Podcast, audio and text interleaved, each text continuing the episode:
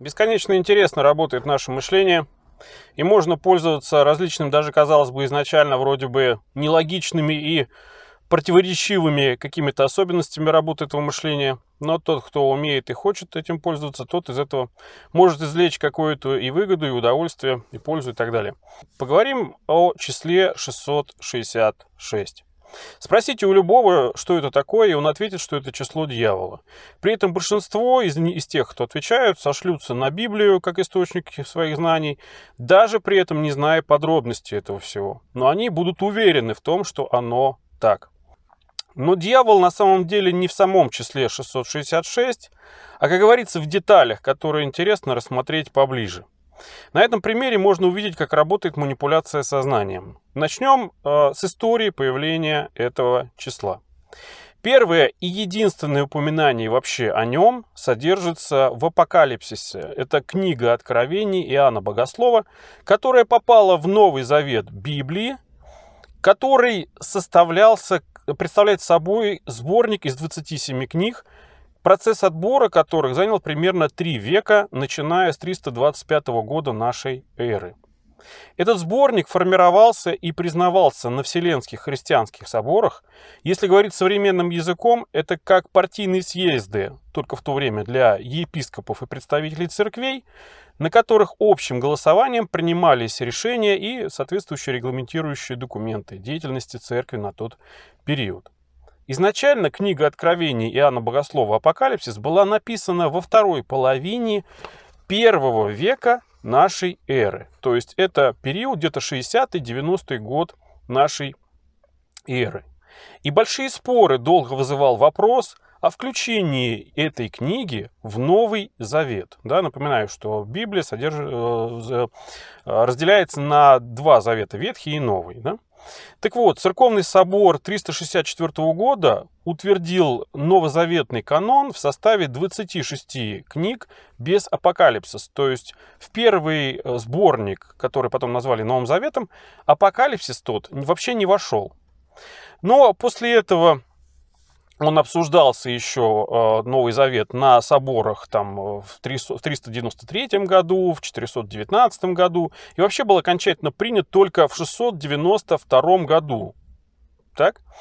А, кроме этого, история апокалипсиса э, содержит неточности из-за частичной утери записей о нем, переводов с языка на язык, а также обратных переводов с языка и на язык. Это вообще отдельно интересная тема. И тем более особенностью его изложения автором, а, вообще как бы изначально пророческой, ну как бы мифологической сути вообще а, значит, этой, этой книги. Любопытно, что в некоторых древних копиях апокалипсиса вместо числа 660, вернее, как бы вместо цифры 666, которая вообще написана там словами на самом деле, а, указано вообще число, которое, если перевести, да, то будет выглядеть как 616. Но это уже даже, даже как бы не, не так уж и важно, да, как все остальное. И вообще, на самом деле, полного э, собрания вот этого первого источника от самого автора вообще не существует. Ну ладно, поехали дальше. А что касается вообще э, самого числа 666, вот этой самой цифры, то, что она вот так визуально выглядит, да, вот это вот с завитушками, да, кто-то представляет это чуть ли не в виде змеи, да, с головы, там еще, с головой еще что-то. Но общеизвестно, что мы пользуемся арабскими цифрами, да, но кто знает, откуда они появились. Ну, мало, наверное, кто. Так вот, краткая их история. Арабские цифры стали известны европейцам только в X веке нашей эры. А арабские и индоарабские цифры являются видоизмененными начертаниями вообще-то индийских цифр. То есть арабские произошли от индоарабских и от индийских цифр. Да? Индоарабские цифры возникли в Индии не позднее 5 века нашей эры, то есть, понимаете, да, в какой период. И первая дошедшая до наших дней запись в десятичной позиционной системе относится к 595 году нашей эры. То есть вот само число визуальное, вот эта шестерочка, оно появилось вообще на нашей планете только в пятом условно веке. Кроме того, важна сама история сатанизма как таковая, которая пришла к нам вообще-то из древнего язычества как почитание темных богов. Язычник в то время не только верил в существование злого духа, но и служил ему наравне с добрыми духами. То есть, грубо говоря, были там боги солнца, боги были там э, войны и так далее. И, соответственно, в то время люди одинаково поклонялись и тем, и тем богам, и хорошим, так скажем, да, и плохим.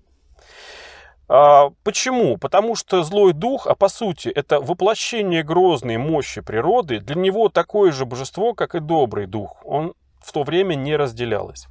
Христианство же в своем проявлении заняло совершенно иную позицию.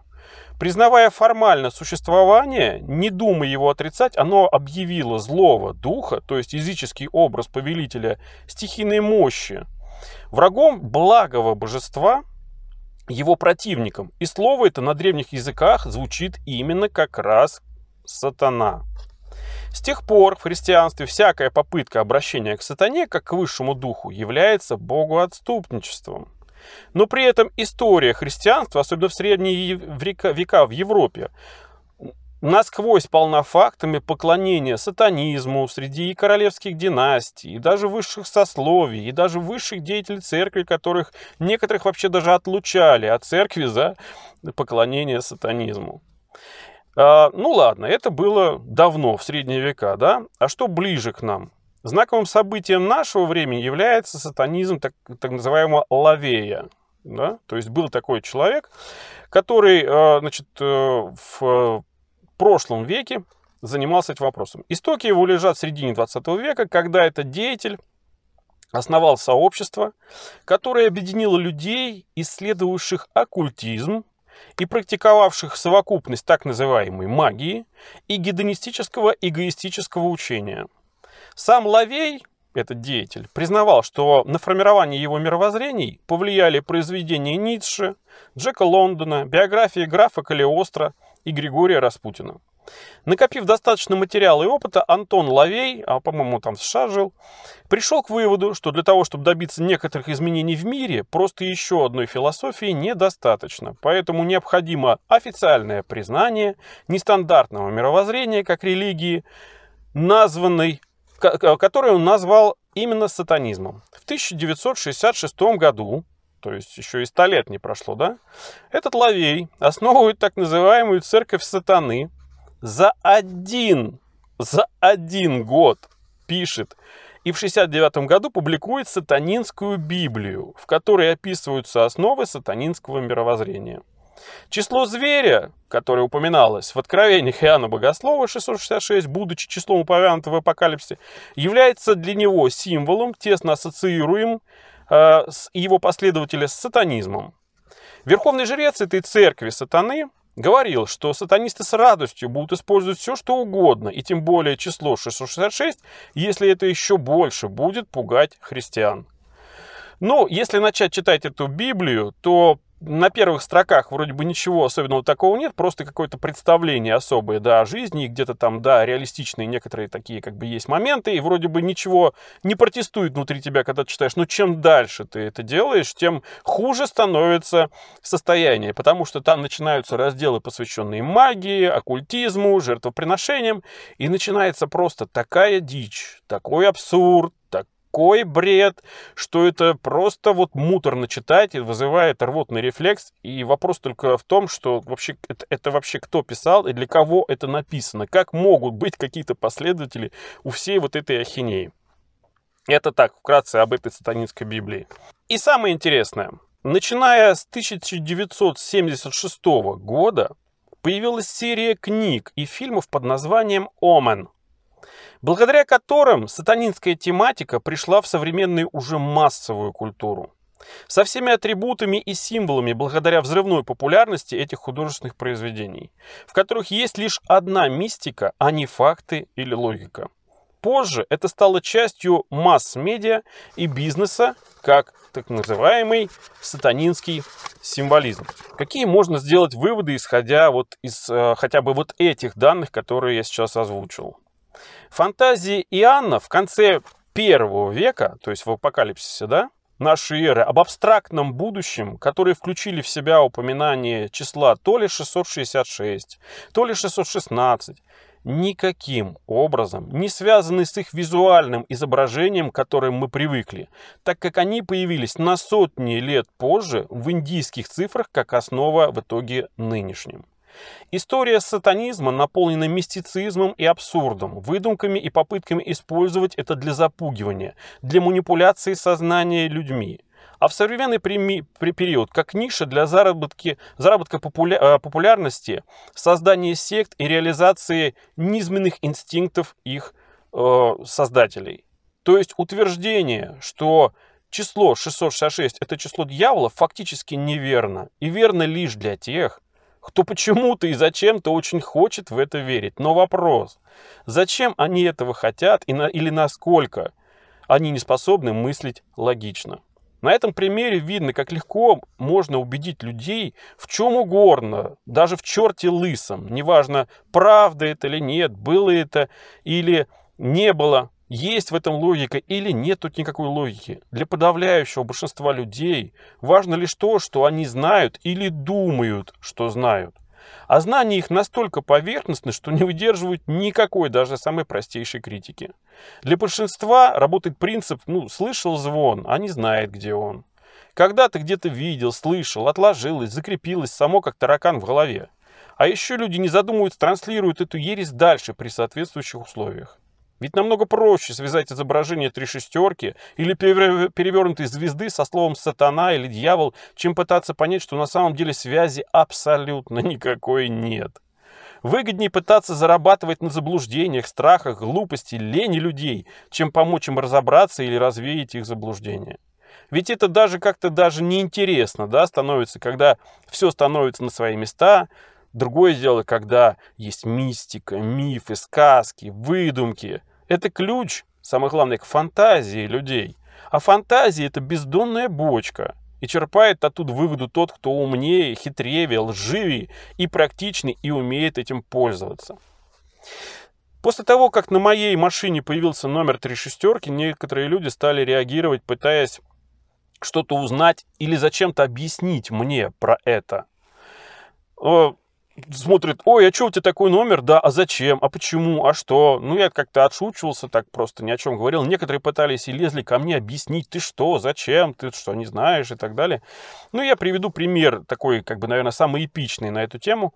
Это было зимой, было холодно, была ужасная погода и была гололедица, и люди с трудом передвигались вообще по улице. Вот, э, очень аккуратно. Я сижу в машине, вот, где-то там на улице, и вижу, что рядом по тротуару, ну, как бы в стране вообще, э, пытается идти какой-то пожилой мужчина, ему так с трудом это удается, вот, с палочкой, и он выверяет каждое движение, и вдруг, проходя мимо, он смотрит на машину, удивленно так скидывает брови, меняет направление, и зачем-то идет к машине, вот, и подходит и стучится в окно. Я открываю, спрашиваю, что случилось, что-то нужно? Может, помощь какая нужна? Он мне говорит, сынок, что ж ты номера-то такие повесил? Ты что, не знаешь? Я спрашиваю, дед, что я должен знать? А ты что? Ты что-то знаешь про это? Он говорит, да, конечно, это все знают. Это же номера дьявольские. И вот, ну вот что можно ответить, да, в такой ситуации человеку? Я говорю, дед, ну послушай, на улице такой страшный гололед, ты и так еле идешь. Ну лучше бы ты вот смотрел себе под ноги, не дай бог, вот ты оступишься, упадешь, чем смотреть на какие-то номера, на каких машинах, еще что-то пытаться там кому-то что-то рассказать. Я говорю, вот может тебя подвести? Он такой, не-не-не-не-не-не-не, и все, и пошел дальше куда-то, да? Так вот, были случаи, что когда люди, увидев мою машину, зачем-то говорили даже, что они в такую машину даже и не сядут. Я у них не спрашивал, но они зачем-то мне об этом сообщали. А, были гаишники, такие психологи от жизни, которые называли такой номер страшным, пытались как цыганки какие-то нагнать на меня страха. На что я отвечал, что страшно тому, кто их боится. если страшно ему, инспектору, зачем тогда он вообще такие, такую машину останавливает с такими номерами, да? Важно не то, как есть на самом деле, а что по этому поводу думают люди? Как можно этим пользоваться и, конечно, насколько выгодно в свою пользу? Попытки людей донести до меня свои представления я выслушиваю и думаю, надо ли что мне с этим делать. В одном случае я могу согласиться и свалять дурака, а в другом даже могу сманипулировать человеком, спросив, надо ли ему рассказывать правду про это число. Если вдруг он соглашается, действительно, да, хочет узнать, ну-ка расскажи мне, ага, то тогда в такой момент мозг его может лопнуть, потому что я даже не знаю, кто еще досмотрел до этого момента это видео, смог ли кто-то в голову себе вот это все засунуть. Но из практики людям заходит лишь информация, что эти номера удобные, что они отпугивают дураков. А для части людей могут быть признаком, что с хозяином такой машины ну просто лучше не связываться. Вдруг какой-нибудь неадекват, раз такие номера повесил. То есть число 666 при определенных условиях начинает работать, самое удивительное, как оберег. Таким образом, от них становится больше пользы, чем вреда. Но только если пользоваться не своими, а чужими заблуждениями. И работает такой подход повсеместно.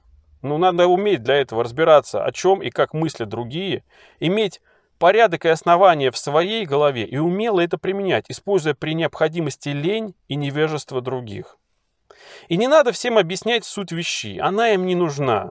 Они от нее только устанут, и это может раздражать. Им нужен привычный мир, неважно из чего сотканный и собранный. Наивно пускай полагают, что все так, раз это работает. Но делать это в принципе несложно. Было бы желание, время и соответствующий какой-то материал для работы.